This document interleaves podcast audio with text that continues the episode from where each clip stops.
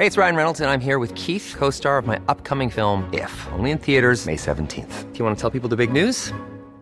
All right, I'll do it. Sign up now and you'll get unlimited for $15 a month in six months of Paramount Plus Essential Plan on us. Mintmobile.com slash switch. Upfront payment of $45 equivalent to $15 per month. Unlimited over 40 gigabytes per month. Face lower speeds. Videos at 480p. Active Mint customers by 531.24 get six months of Paramount Plus Essential Plan. Auto renews after six months. Offer ends May 31st, 2024. Separate Paramount Plus registration required. Terms and conditions apply if rated PG. Tarde a tarde, lo que necesitas saber de forma ligera, con un tono accesible. Solórzano, el referente informativo.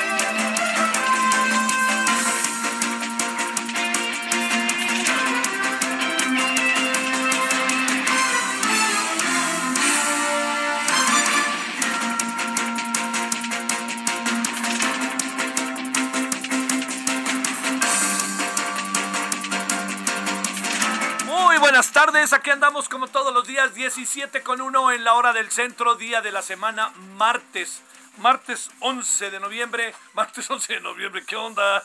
Ahora sí que qué mal medida. Martes 11 de enero, perdón. ¿Sabe por qué dije 11? Porque veía ahí en el calendario 11 y dije mes 11, pero perdóneme, oiga, no, no, no, qué flojera. No, no, ya lo he vivido, vivido como fuera. Bueno, martes 11 de enero del 2021, 22, perdóneme, híjole, 2022, y aquí estamos como todos los días, ofrezco disculpas. Eh, bueno, aquí andamos, es que andaba pensando en dos o tres asuntos que me distrajeron un poco.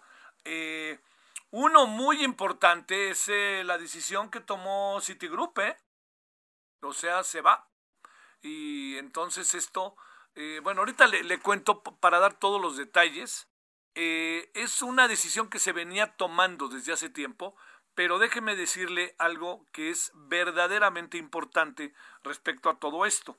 Es ni más ni menos el hecho de que, como sea, es un, eh, es un indicador, es un indicador no solamente en función de la decisión que estaba tomando eh, el- este, eh, la empresa, Citigroup, sino más bien también es un indicador de cómo quizás ve las cosas aquí adentro. Esto es, esto es algo muy, esto es algo muy, muy, muy delicado, ¿no? Muy, muy complicado de ver. Lo vamos a abordar y le vamos a dar detalles al ratito si a usted le parece. Bueno, ese es el asunto primero. Estamos en el 98.5 de FM, Heraldo Radio.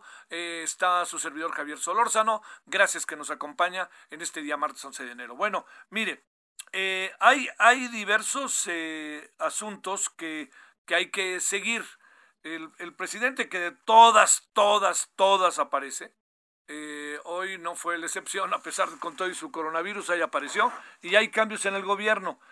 ¿Qué querrán decir los cambios en el gobierno? Hoy, hoy, hoy, no lo sé, no lo sé, pero da la impresión de que remueven a quien estaba en el tren Maya, aunque, sí, aunque sigue en el sector, en el sector de comunicaciones. Es eh, Rogelio Jiménez Pons, que yo lo conozco, y yo sé que es un hombre que ha trabajado mucho en función de el diseño de una arquitectura con tintes populares, un hombre muy cercano al presidente de muchos años, no de ayer, de muchos años.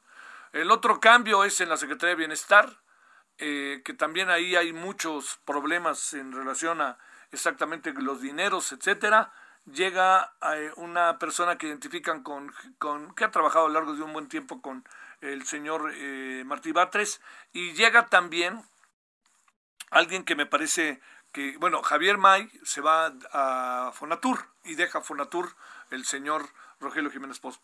partes de los cambios, al rato le daré así como muy particularmente para que sepa quién se va a dónde, etcétera, etcétera, pero eso es eh, relevante para ponerlo en la mesa. El otro asunto es que no sé qué dimensión le haya otorgado usted a toda esta confusión que se gestó en la Cancillería y en el Palacio Nacional con el tema de la toma de posición, la enésima toma de posición del señor Daniel Ortega en Nicaragua. Eh, hay muchos indicios como para que Daniel Ortega, eh, por un gobierno como el nuestro, pues mereciera una crítica. El, presidente dice, yo no me meto. El presidente podrá decir que no se mete, pero bien que se mete. Entonces es un asunto ahí, o sea, no, no se mete, pero sí se mete en Perú, ¿no? No se mete, pero no, reconoce al señor este, Biden hasta meses después.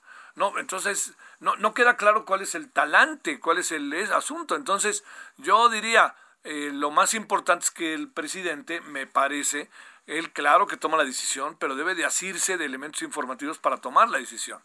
Entonces el señor Marcelo Ebrard quedó a la mitad del camino, ¿eh? aunque ya sabe todo olvidado, colorín colorado y pasamos a otra cosa. Bueno, ese es eso es otro de los temas. Al ratito vamos a hablar con Michael Chamberlain para que nos dé ahí un punto de vista. Es martes de Horacio Urbano y estamos también con este tema que tiene que ver con eh, cómo el Omicron se ha metido de manera tan, tan, me refiero, tan, tan soez, tan brutal, tan así rapidísimo entre nosotros. Ayer nos decía Alejandro Macías en la noche en Heraldo Televisión, nos decía algo que a mí me llamó mucho la atención. Dijo, este, eh, dice, vamos a vivir 15 días verdaderamente, verdaderamente difíciles, muy difíciles. Dice, puede estar, este, digamos, ahorita estamos en tiempo en que si hay gripa, es gripa porque es influenza o gripa porque es este Omicron COVID. Entonces, para que todos estemos ahí como muy muy, atentos, ¿no? No, no pasemos, este, no pasemos eh, por alto eh, esta circunstancia que está siendo profundísimamente delicada y grave, grave me atrevo a decir, ¿no? Y cuando digo profundísimamente delicada y grave, yo le, le, diría lo que tenemos que hacer es este, eh, seguir todas las indicaciones, todas las indicaciones que se nos dan. se nos dan las indicaciones de que nosotros estemos en sana distancia, hagámoslo. Si hay gente que no lo hace, incluso si no hay, si hay gente que no lo hace y que dirige el país, pues este, allá ella, ¿no? Si hay gente que no se pone el cubrebocas, y pues bueno, pues ahora sí que haya ellos. Eh, así que como para que no, no, no, no, no olvidemos, no pasemos por alto todas las circunstancias que están en este momento entre nosotros y que son profundísimamente delicados. Entonces, si le parece, sigamos con eso. Vamos a hablar al ratito sobre este tema con el doctor Jorge Castañeda Sánchez y por lo pronto, si le parece, pues vámonos, ¿no? Con los temas del día para porque hoy traemos, queremos ver si podemos incluso eh, para que usted tenga toda toda la información respecto a lo del Citibank, que eso me parece que es este que es absolutamente clave para el asunto, ¿no? Eh, y lo podemos tener, eh, a, a, qué horas lo vamos a tener? A ver, Román, ¿ahorita ya o todavía no? ¿Ya? Ah, perfecto. Entonces, bueno, oiga, pues le agradezco que nos acompañe, son las 17 con 8 y vamos directamente con el tema, ¿eh? Con el tema de este de Citigroup, a ver qué quiere decir. Bueno, gracias que nos acompaña a 17.8 en Lora del Centro. Solórzano, el referente informativo.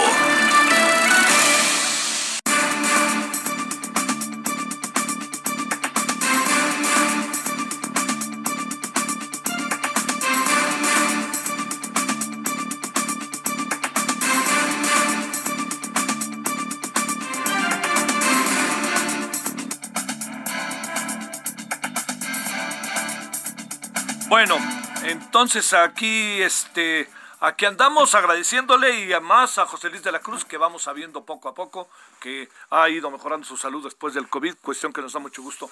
José Luis de la Cruz, ¿cómo te va? Muy buenas tardes. Muy buenas tardes, Javier. Gracias por la invitación. Gracias.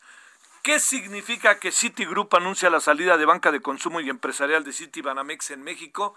¿Y qué significa para el banco, para Banamex? ¿Qué significa para todo esto? Bueno, con la información que hasta ahorita contamos, eh, me parece que es eh, un hecho, pues si me permite la expresión, histórico, en el sentido de que es el retiro, al menos parcialmente, de una de las instituciones financieras más importantes en Estados Unidos eh, e importantes en el mundo. además, es salir de uno de los mercados que son también más relevantes para dicha institución a nivel internacional. Basta recordar que durante la crisis del 2007, cuando se suscitó la misma, el valor de Citigroup a nivel global realmente estuvo apoyado por sus operaciones en México, es decir, eh, de aquí salió la mayor rentabilidad eh, que ellos tenían. Entonces, este anuncio de retiro de la banca eh, de, de, de, consumo de pequeñas y medianas empresas, lo que está implicando es de que ellos consideran, me parece, que no la rentabilidad de las mismas ya no les garantiza el tener los beneficios de otras épocas y evidentemente es una muestra de lo que están percibiendo está ocurriendo en la economía mexicana y de cómo eh, de, de, alguna forma algunas inversiones pues ya no son tan rentables. Uy, uy, uy. Oye, José Luis, eh, siento que es una organización que mucho tiene que ver con el menudeo, con los consumidores, no necesariamente altos consumidores. Ahí en todo esto, ¿qué podría pasar? Eh, bueno, yo creo que de inicio eh, es, es, muy claro eh, que estaría implicando una reconfiguración del sistema bancario mexicano, es decir, junto con BBVA y algunas otras instituciones, fundamentalmente eh, City Banamex pues es eh, eh, quien tiene uno de los eh, de las mayores incidencias en todo lo que es el sistema bancario mexicano tanto por lo que controla en depósitos por lo que controla a través de su red de cajeros y en ese sentido me parece que lo que estamos hablando es de que una vez de, lo que, después de lo que han anunciado de que eh, venderán eh, esta, esta este negocio pues propiamente lo que sí implicaría es de que eh, tendríamos seguramente un nuevo actor dominante del sistema bancario mexicano dependiendo de quién termine absorbiendo esas operaciones. Entonces, sí creo que eh, lo que veremos es eh, pues un impacto en esta reconfiguración del sistema bancario. ¿Qué le puede pasar en cuanto a imagen y en cuanto a señales que se mandan sobre la economía mexicana, José Luis? Bueno, si consideramos que varios eh, medios de comunicación en Estados Unidos tomaron la nota desde que salió, es decir, sí fue un tema relevante que hace unas horas eh, fue considerado por los medios eh, eh, internacionales, pues al final del día yo creo que sí está planteando que es una percepción de que si bien el sistema financiero mexicano está sólido, pues que evidentemente la perspectiva que uno de los grupos más importantes a nivel global tiene, pues digamos que sí es de considerarlo que pues ya no entra dentro de sus inversiones estratégicas, al menos en esta parte eh, eh, que están anunciando se van a desprender. Uy, uy, uy. Eh, ¿Qué pasa con los otros bancos? ¿Se ven beneficiados, afectados o qué sucede? ese me parece que va a ser uno de los temas más relevantes en, lo, en los meses por venir. ¿Por qué? de inicio, cuando City Banamex o Citigroup eh, se salga de esas operaciones, pues evidentemente lo más probable es que otros bancos grandes que ya están establecidos en México, eh, eh, pues se queden con esa proporción de, de, mercado o al menos con una parte. Y esto podría implicar de que exista una mayor dominancia de mercado por parte de algunas instituciones bancarias. Entonces, habrá que observar, por un lado, cómo se realiza este, este eh, desprendimiento y por otro, eh, cuál es el, el análisis que haga la autoridad de competencia económica correspondiente para tratar de garantizar que la competencia exista, pero al mismo tiempo, pues entendiendo que uno de los grandes jugadores está por retirarse del mercado mexicano. Y la solución de esto, evidentemente, tiene que garantizar que los costos de intermediación, que los instrumentos financieros disponibles para la sociedad mexicana, pues sigan estando ahí y no se encarezcan los servicios. Oye, eh, dentro de la información que se va fluyendo es, pone a la venta Banamex, incluye la marca Fore, acervo cultural y el crédito en México. Es este eh, el problema no es tanto que la ponga a la venta, sino ahora quién la podrá comprar. Eh, a mí me parece que dada la rentabilidad que existe de, en el mercado mexicano, es decir, al final del día las grandes instituciones extranjeras en México han obtenido utilidades en función pues de todos los cobros por intermediación que han realizado. Eh, es, digamos, es un mercado eh, eh, bastante interesante para ellos. Entonces yo creo que de inicio existiría interés en, en adquirir ese, ese negocio, salvo que se estuviera percibiendo que habrá cambios en la regulación bancaria eh, para limitar, por ejemplo, el cobro de esa intermediación, los costos que eh, tiene para la sociedad mexicana. Entonces, en, ese aspecto, de inicio a cómo está ahorita la regulación, me parece que eh, sí sería de interés de algunas instituciones. Oye, este, ¿mexicanas o extranjeras? a mí me parece que de inicio los, las extranjeras serían las más eh, posibles eh, compradoras. Eh, si bien hay instituciones fuertes en México, pues la dimensión de este de este mercado y del valor que puede tener eh, Citibanamex y todo el, grupo, me parece que de inicio implicarían que lo más probable es que pudieran ser instituciones extranjeras. Híjole, híjole, oye, a ver, una más, este, ¿Es un golpe para el gobierno mexicano, para la imagen del país, o es algo que de alguna otra manera sabíamos que iba a venir, o tiene que ver con la forma en que se están desarrollando las cosas en el país en términos económicos, la desconfianza o confianza, más en este caso sería desconfianza, que puede estarse gestando? Mira, yo creo que al, final del día eh, sí refleja, eh, eh, pues expresándolo así de manera muy simple, pues que un grupo financiero ha perdido el interés por estar en un mercado muy atractivo. Ayer eh, y hoy se dan a conocer las salidas de flujo eh, de, capitales de, eh, bonos que emite el gobierno mexicano en manos de extranjeros por segundo año consecutivo y en este año que terminó la salida fue de más de 257 mil millones de pesos. Es decir, las instituciones financieras conocen estos flujos y saben en un momento dado lo que ha ocurrido en los últimos años.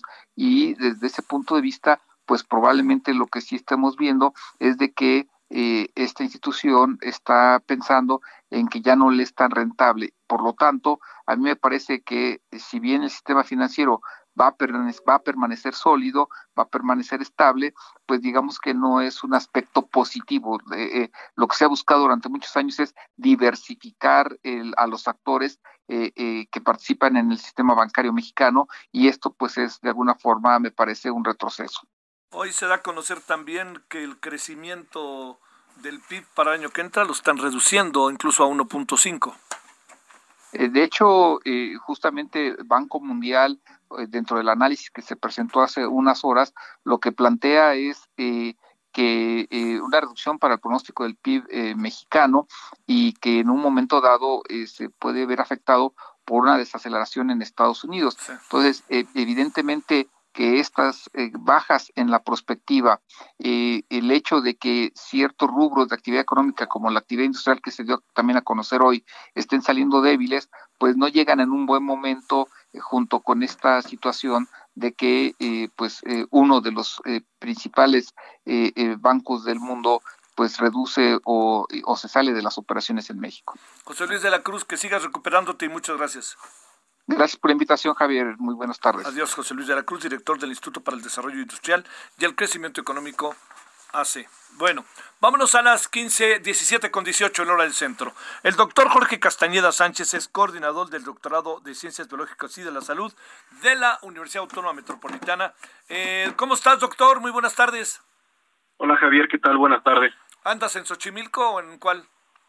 En bueno, en realidad atiendo cuatro de las cinco sedes, eh, Xochimilco, Itapalapa, Coajimalpa y Lerma, y me ando partiendo por la mitad, ¿no? Para atender.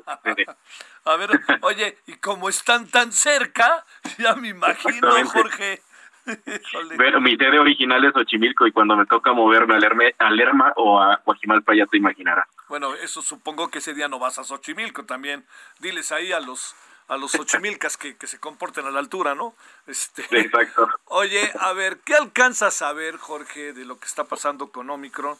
Y estas voces, lo propio del presidente, y el presidente como con cierta, de repente con cierta ligereza, me da la impresión, estoy interpretando que quede claro, Este, y también cuando ves que, que pues se ve venir unos eh, 15 días, todo mundo coincide, pero muy, muy rudos. ¿Qué, ¿Qué ves? ¿Cómo interpretamos, Jorge, lo que andamos viviendo? Pues eh, mira, yo, yo quiero ser políticamente correcto para que me vuelvan a invitar a estos espacios, pero yo... No, por nosotros no te preocupes, te vamos a volver a invitar. Interpreto lo mismo que tú, creo que hay una cierta ligereza del gobierno federal justamente en estas medidas de prevención y atención justamente a, las, a, esta situación del COVID. Y no es una situación eh, eh, actual. Yo creo que desde el inicio de la pandemia ha sucedido este tipo de cosas, ¿no? Desde, desde tratar de de, minimizar el uso de cubrebocas, este, la, la, sana distancia con sus eventos estos masivos que hizo, este, bueno, en diciembre, entre otras cosas, ¿no? Este, yo creo que en este caso esta variante Omicron, primero lo que tiene que entender la población es que es una de las este, eh, variantes virales de en toda la historia de la humanidad que se transmite con una alta velocidad. Es la primera que conocemos que se transmite muy rápido y sí, probablemente muchos investigadores dirán, no, pero es que no es este eh, tan peligrosa como el caso de la cepa original, probablemente, pero el simple hecho de que se transmita muy rápido, recordemos que en México la vacunación, híjole, pues todavía no alcanzamos números como para tratar de hablar de inmunidad de rebaño. Entonces, esa población que no está vacunada, pues obviamente creo que es la que está sufriendo los estragos de la infección por eh, Omicron. Oye, este, se deja venir unos 15 días muy fuertes, ¿verdad? yo le echaría un poquito más, no quisiera ser pesimista, pero yo le echaría unas tres semanitas más en el que el número de casos va a ir aumentando todavía con mucha mayor velocidad. Y pues por supuesto que la gente, fíjate, la, aparentemente no es tan letal, no es tan grave como para que vayas al hospital a, este, a utilizar un respirador o este tipo de terapias, pero quieras o no la gente se asusta, entonces al hecho de tener una, una prueba positiva, por supuesto que va a ir a, atención a, la, a, a las clínicas, a los hospitales, y pues eso va a ocasionar una saturación, híjole, casi igual que en la última ola que tuvimos. Está el gobierno, el Estado, desarrollando una estrategia que, eh, ¿cómo decirlo? Pues, pues es que lo que pasa es que, que sea precisa es muy difícil porque los escenarios luego son cambiantes, pero ¿está en un buen diseño de las cosas, diría yo? Eh, híjole, es una pregunta complicada. Sí, sí, sí. Eh, a ver, demos de vuelta. Entiendo que es complicado eh, y la respuesta no es nada sencilla. Eh, pues mira, en realidad, pues el gobierno, tanto el gobierno federal como los gobiernos estatales, pues están tratando de implementar cierto tipo de medidas, pero bueno, este, en realidad creo que ahorita lo más importante es cumplir con, con todas estas medidas que ha impuesto la Organización Mundial de la Salud y que por supuesto han replicado a la mayoría de los gobiernos, pero creo que también es importante la aplicación de pruebas y creo que es ahí donde justamente hemos fallado. Hemos hemos eh, comenzado a aplicar una cantidad mínima comparada con los casos, obviamente, que hemos estado teniendo. Y ya lo hemos visto en, la, en los lugares donde básicamente se están aplicando este tipo de pruebas, las aglomeraciones de gente es enorme, ¿no? Y además, para colmo, este tipo de pruebas que se están aplicando, son las de antígeno, pues no son tan eficientes para poder llevar a cabo la determinación si un caso es positivo o no. Probablemente si, si tienen síntomas clásicos de la enfermedad, probablemente sí, porque en esos la carga viral es muy alta, pero en los que no, híjole, los falsos los falsos negativos pueden ser muy, estar muy por arriba de lo que probablemente el gobierno pues ha, ha planteado. Entonces creo que la estrategia de aplicación de pruebas es donde básicamente estamos por los suelos hemos estado como lentos en el proceso de vacunas, aunque uno sabe que se ha hecho un gran esfuerzo, tenemos arriba del 50% apenas de vacuna con doble dosis. Exacto, comparado con otros países donde el número de vacunación ya rebasa el 85-90%. Y yo entiendo, o sea, el gobierno federal ha hecho un esfuerzo por traer vacunas a México, pero creo que todavía podemos hacer un esfuerzo todavía un poquito más eh, eficiente para agilizar estos procesos de vacunación además en el caso de las vacunas, pues todavía, recuerden, este, fueron autorizadas para uso en emergencia, lo que significa que no tenemos todavía ciertos datos que nos permiten inclusive saber cuánto tiempo, por ejemplo, nos va a durar la inmunidad después de cada aplicación de refuerzo, ¿no? Entonces, pues, por ahí está complicado también el asunto. ¿Ya tienes las tres vacunas o no, Jorge? Eh, ¿Qué crees que soy personal docente y adivina cuál tengo? Cancino, nada más. Entonces estamos esperando justamente la aplicación de este refuerzo por Moderna. que ha anunciado el gobierno federal, ¿no? que creo que ya Pero ya tienes dos de Cancino. No, no, no, tengo una. solamente de Cancino que nos aplicaron en mayo del año pasado. ¿Sí? Así que imaginarás, creo que mi, mi inmunidad anticovid ha de estar por los suelos ahorita en este momento, porque no he tenido ningún otro refuerzo. Y entiendo que en algunos estados ya comienza mañana y pasado mañana la vacunación a maestros con Moderna. En la Ciudad de México, pues estamos esperando indicaciones. Te mando un gran saludo, doctor Jorge Castañeda. Javier, te mando un abrazo y pues estamos a la orden para lo que se necesite. Así será y te buscaremos. Gracias, Jorge Castañeda Sánchez. Bueno, ya escuchó usted Citigroup y ya escuchó usted Omicron. Vámonos a la pausa.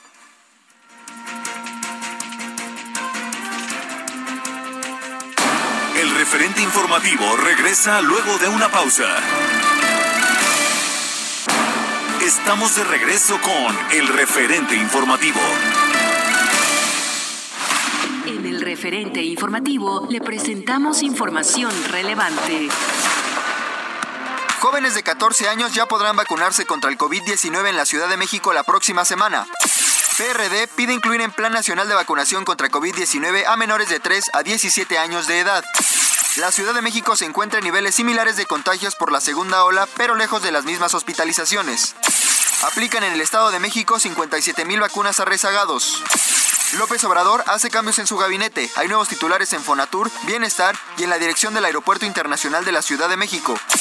Extradición de Karime Macías, ex esposa de Javier Duarte, quedaría resuelta en febrero. La Organización Mundial de la Salud considera reformular las vacunas por Omicron. Daniel Ortega asume quinto mandato en Nicaragua. Actividad industrial cae 0.1% en noviembre de 2021, según INEGI. Hey, I'm Ryan Reynolds. Recently, I asked Mint Mobile's legal team if big wireless companies are allowed to raise prices due to inflation. They said yes. And then when I asked if raising prices technically violates those onerous two-year contracts, they said, "What the f*** are you talking about? You insane Hollywood ass." So to recap, we're cutting the price of Mint Unlimited from $30 a month to just $15 a month. Give it a try at mintmobile.com slash switch. $45 up front for three months plus taxes and fees. Promoting for new customers for limited time. Unlimited more than 40 gigabytes per month. Slows. Full terms at mintmobile.com.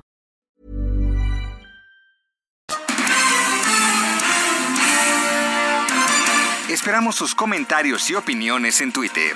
Arroba Javier Solórzano. Arroba Javier Solórzano. Oh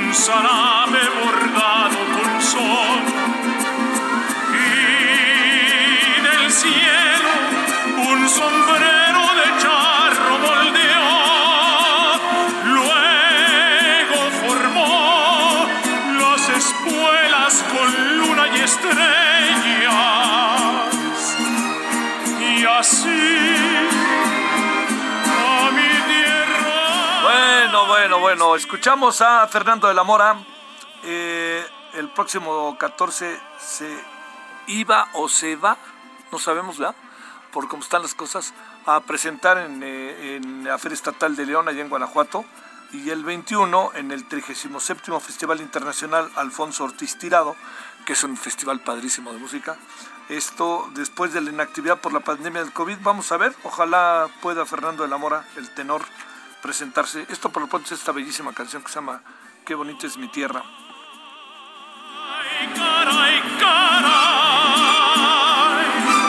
qué bonita es mi tierra, qué bonita, qué linda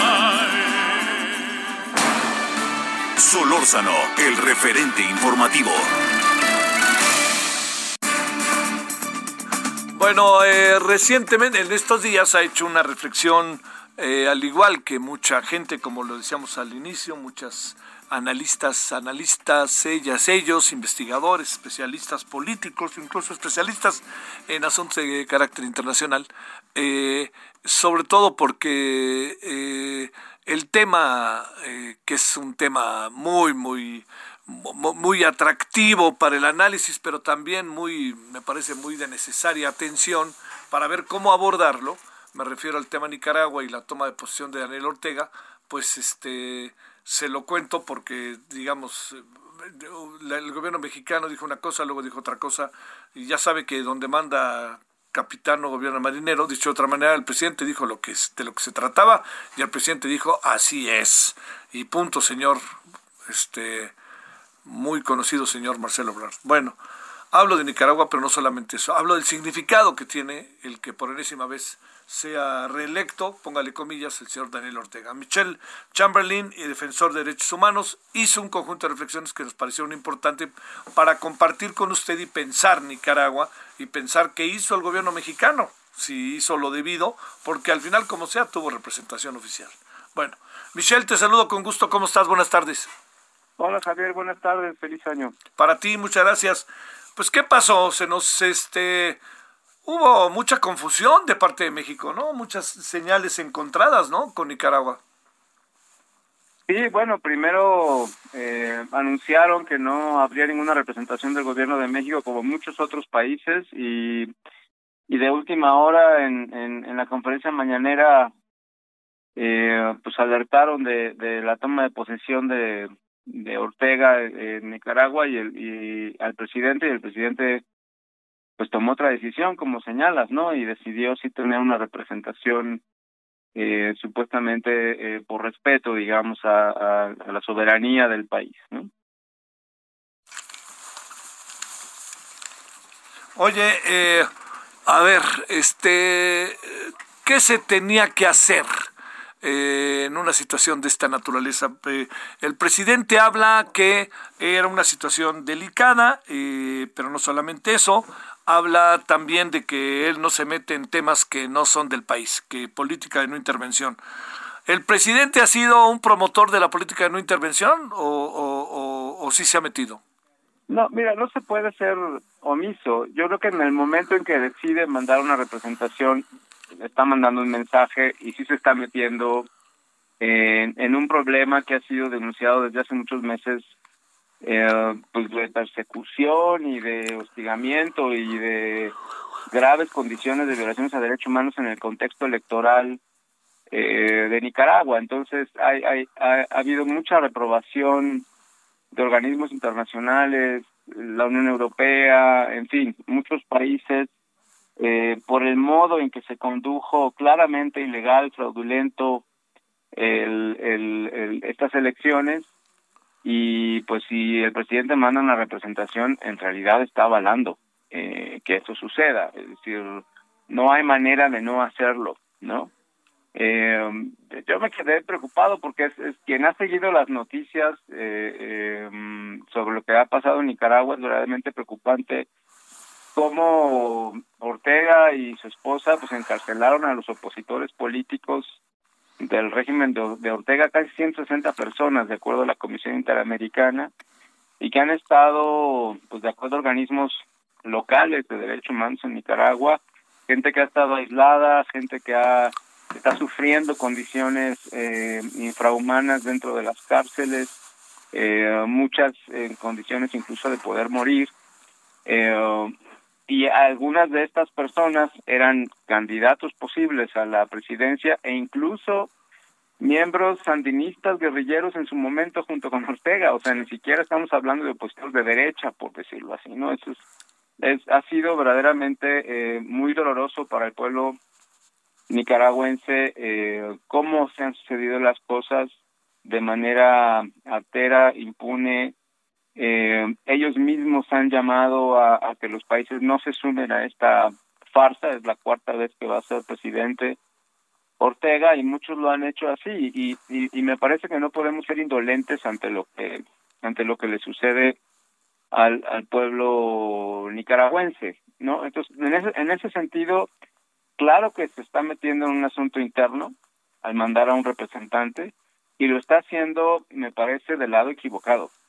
Lo está haciendo eh, del lado del opresor.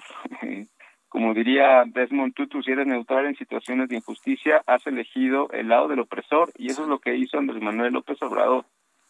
Oye, eh, eh, ahí este, esto que el presidente menciona como la no intervención, eh, de, repente pienso en casos como Perú, por ejemplo, en donde fue muy confuso todo el tiempo que tardó en reconocer a, al señor Biden. Ahí, a ver, reflexionemos sobre eso. Eh, bueno, sí, justo. yo no sé si es un asunto de, de, simpatías políticas, ¿no? Eh, fue muy claro en el caso de Estados Unidos, a diferencia de Nicaragua, bueno, pues que había mucho margen de, de, diferencia entre Trump y Biden eh, y reconocer el, el, triunfo, bueno, pues, pues tardó. Finalmente decidió esperar a que lo declararan formalmente eh, eh, candidato electo, ganador. Eh, y digamos, eso quizá puede no ser reprochable, ¿no? pero si hubiera sido al revés eh, no sé qué hubiera no, no, sé qué hubiera sucedido no este como en el caso de, de, Nicaragua no es decir si hubiera ganado Trump este a lo mejor hubiera felicitado eh, de buenas a primeras sin, haber esperado no este este juego de señales entre políticos que que dice lo menciona Andrés Manuel como él se lleva bien con todos pues yo digo, en este caso se lleva bien con todos, excepto con el pueblo de Nicaragua, ¿no? Eh, que al final del día, y es lo que insisto en este artículo que, que, que eso que menciones, donde reside la soberanía es en el pueblo, no en el gobernante que los está oprimiendo, ¿no? Entonces, si no reconocemos eso, como él mismo lo reconoció eh, y lo exigió cuando la toma de reforma en el 2006, cuando exigía voto por voto, bueno, voto por voto es el respeto al, a la voluntad general, ¿no? Al respeto, no, no al partido político, a la ideología que ganó, el voto se respeta porque es la voluntad general. Y en este caso no fue la voluntad general de Nicaragua por las condiciones en que se dieron eh, eh, y por tanto respetar la soberanía del pueblo es respetar sus derechos y su voluntad general para elegir de manera libre a sus gobernantes no no es al revés, ¿no? Eh, eh, y esto me parece una contradicción eh, por parte de Andrés Manuel. Oye, este, ¿pasará algo o no? Y hablo en general de Nicaragua, por más que haya voces en contra, pues por lo menos ahí estaba el presidente de Cuba, está el presidente de Venezuela, entre otros. Yo creo que va a pasar eventualmente porque, bueno, finalmente es un, es un tema de presión política eh, ya anunciaron sanciones económicas. Eso siempre es discutible porque también es la gente la que termina más afectada por estos asuntos.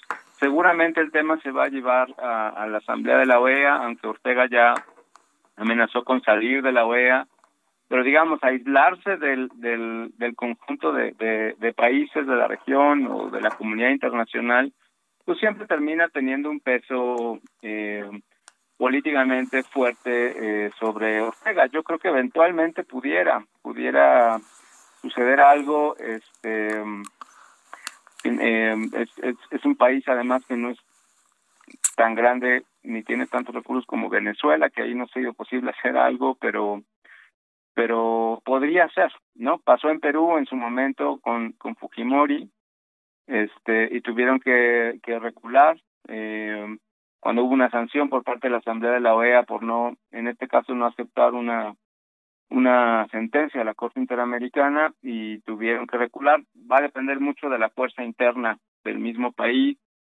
En fin, es, es un país que está siendo muy muy golpeado, las ONG están siendo golpeadas, los partidos de oposición están siendo golpeados. Eh, yo creo que va a depender de cómo se, se junten las fuerzas opositoras para, para que haya un cambio.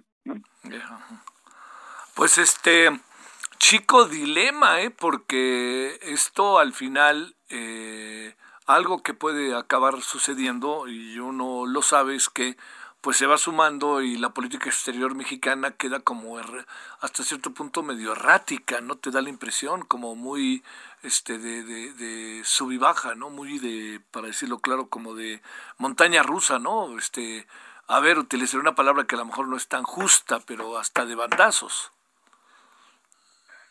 Sí, y a lo mejor son, son, es una falta de, de reflexión por parte del presidente de, de, de qué es lo que, eh, cuál, cuál sería lo congruente en este caso. A mí, yo esperaría más bien que en este caso fuera el gobierno mexicano el que, el que, pues, tuviera una, una, un cambio de opinión mucho más sensible, favorable, en términos de lo que en algún momento el mismo López Obrador ha señalado, en términos humanistas, en términos de respeto a los derechos humanos. Este, yo creo que es importante, no solamente eh, para el caso de Nicaragua, sino también como un mensaje para nosotros mismos, ¿no? Este, ¿Qué hubiera pasado, supones, Michelle, si México no hubiera este, asistido ni con esta representación oficial por la puerta de atrás de última hora?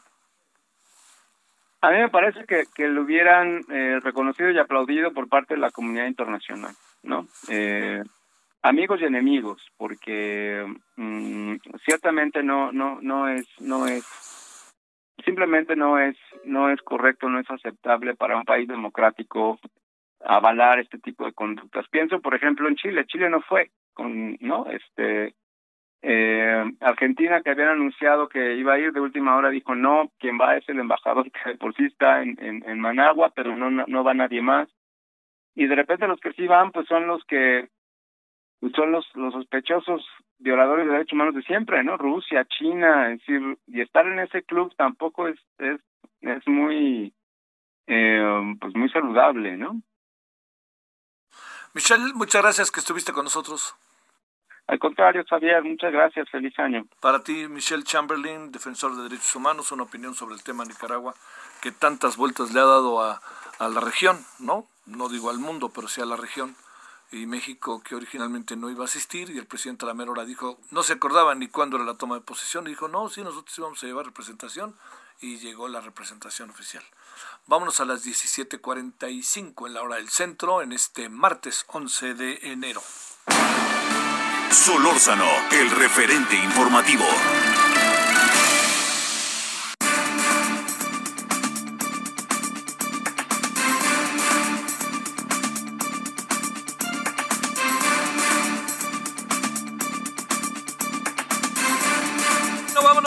Con Horacio Urbano. Querido Horacio, te saludo con gusto. ¿Cómo has estado?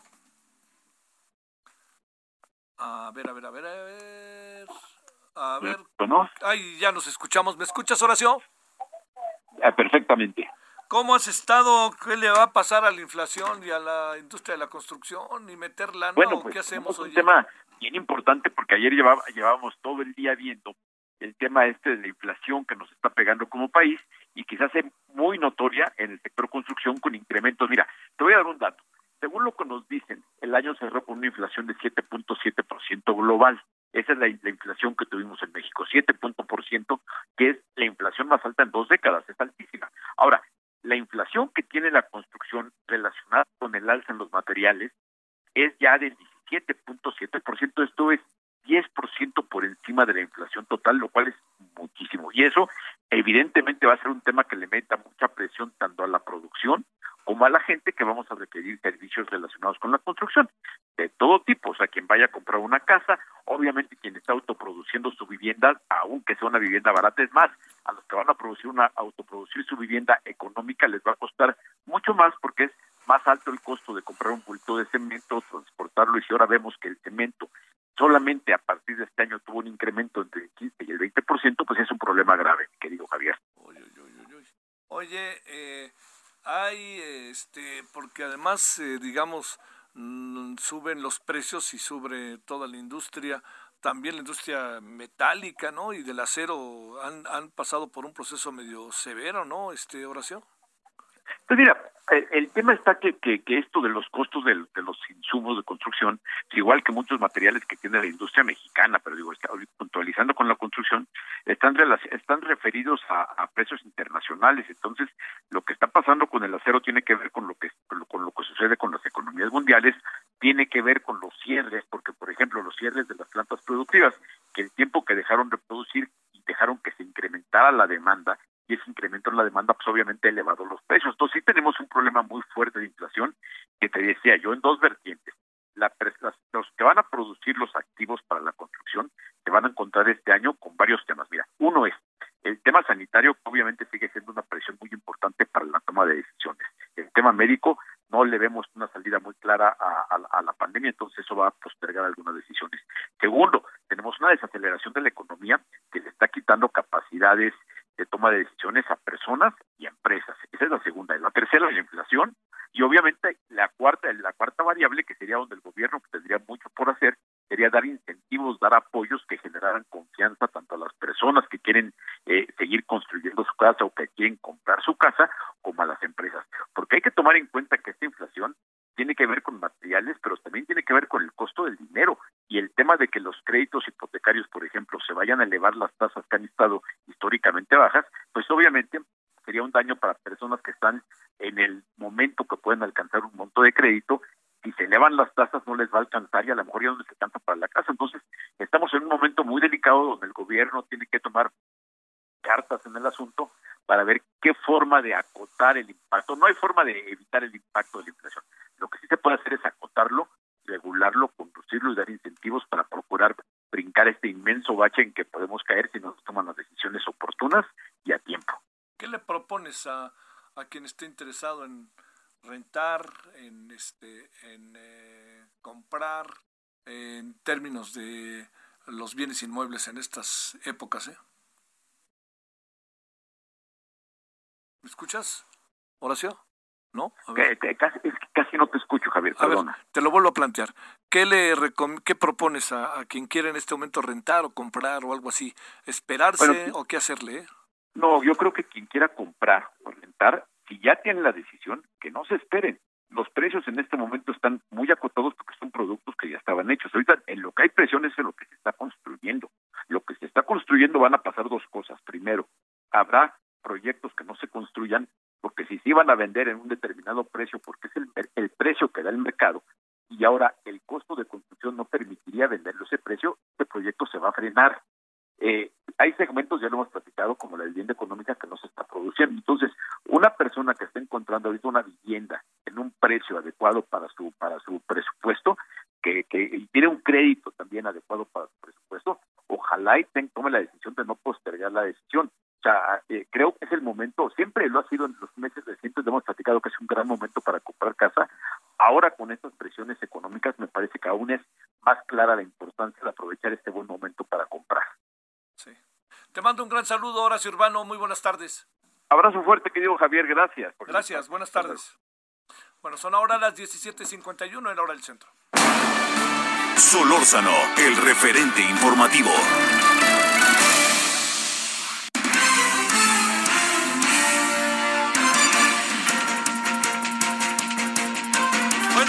A hoy, al día de hoy, que, allá en Michoacán se presentó de nuevo un enfrentamiento, pero fíjese que fue grabado por un dron. No le cuento mucho más para que sea Charbel Lucio, nuestra corresponsal allá en Morelia, Michoacán, que nos cuente. ¿Cómo estás, Charbel? Buenas tardes.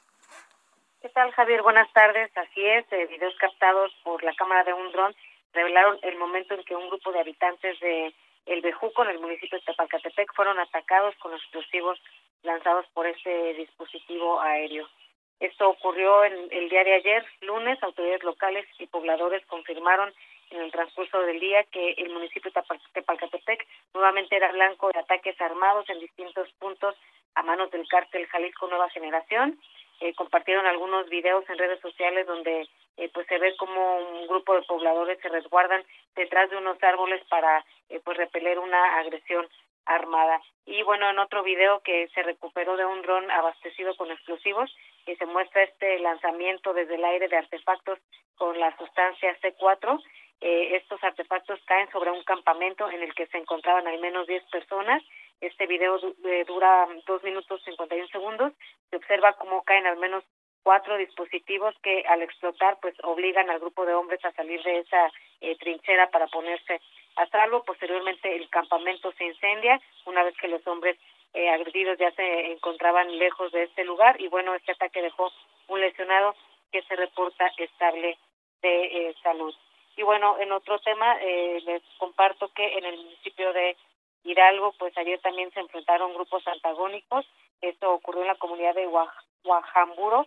Este hecho dejó al menos tres civiles fallecidos y varios vehículos incendiados. Los habitantes de esta comunidad eh, fueron quienes reportaron los tiroteos en caminos y brechas de esa localidad, por lo que personal de la Policía Michoacán, de la Guardia Nacional y militares se trasladaron al lugar para verificar este reporte y al realizar un recorrido pues encontraron eh, varias camionetas calcinadas, abandonadas, así como los cuerpos sin vida de tres personas.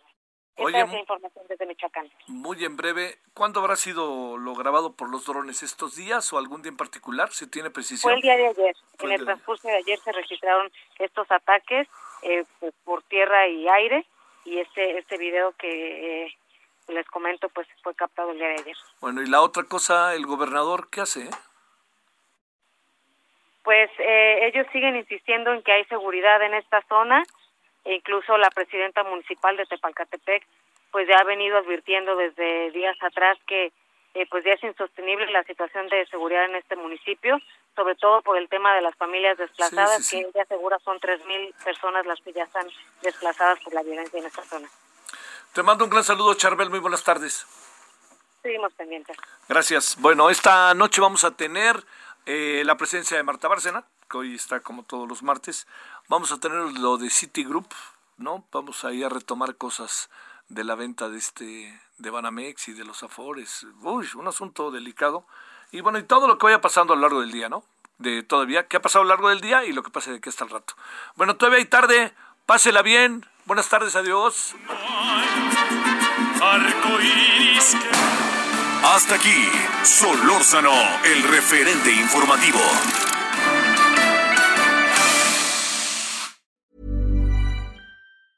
Hey, it's Danny Pellegrino from Everything Iconic.